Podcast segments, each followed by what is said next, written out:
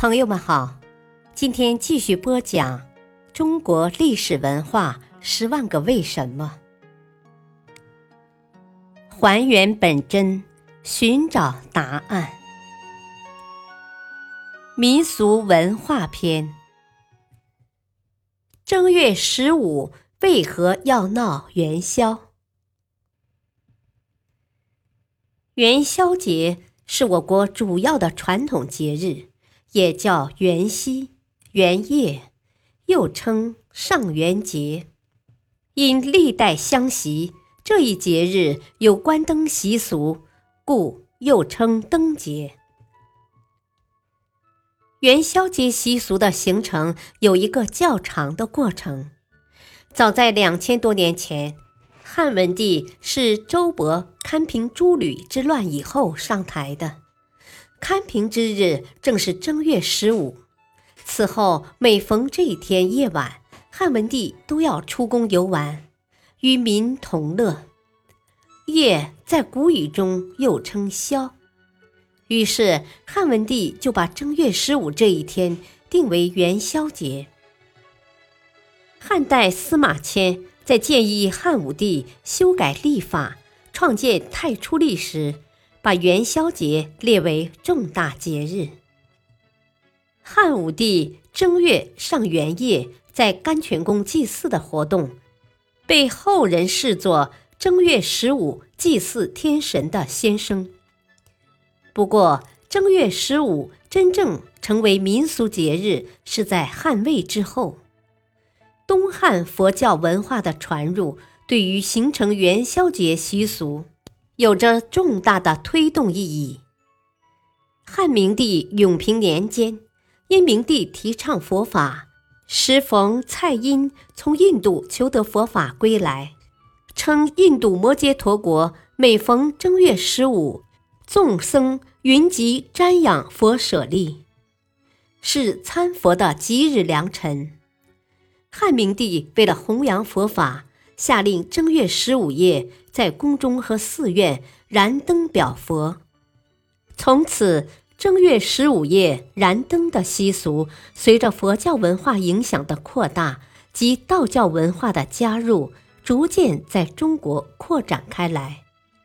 元宵放灯的习俗在唐代发展成为盛况空前的灯饰，中唐以后。已发展成为全民性的狂欢节。唐玄宗时的开元盛世，长安的灯饰规模很大，燃灯五万盏，花灯花样繁多，巨型灯楼多达二十间，高约四十五米，金光璀璨，极为壮观。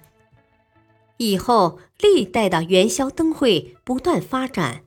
灯节的时间也越来越长。唐代的灯会是上元前后各一日，宋代又在十六之后加了两日，明代则延长到由初八到十八，整整十天。到了清代，满族入主中原，宫廷不再办灯会，民间的灯会却依然壮观，日期缩短为五天。猜灯谜又叫打灯谜，是元宵节后增的一项活动，出现在宋朝。南宋时，首都临安每逢元宵节时，制谜猜谜的人众多。开始时是好事者把谜语写在纸条上，贴在五光十色的彩灯上供人猜。因为谜语能启迪智慧，又饶有兴趣。所以在流传过程中，深受社会各阶层的欢迎。唐宋时，灯饰开始出现各式杂耍技艺。明清两代的灯饰上，除了有灯谜与百戏歌舞之外，又增设了戏曲表演的内容。历代人们除游灯饰外，又有迎子姑祭厕神、过桥摸钉、走百病等习俗。有击太平鼓、秧歌、高跷、舞龙、舞狮等游戏，同时还要吃些应节食物。南北朝时期吃半盒肉与动物油煎煮的豆粥和米粥，唐代吃一种叫面碱的面食，到宋代有盐豉汤和绿豆粉做的蝌蚪羹，并出现了“元”字。此后，南北方均以吃元宵为习俗。感谢收听，下期播讲为什么说二月二龙抬头。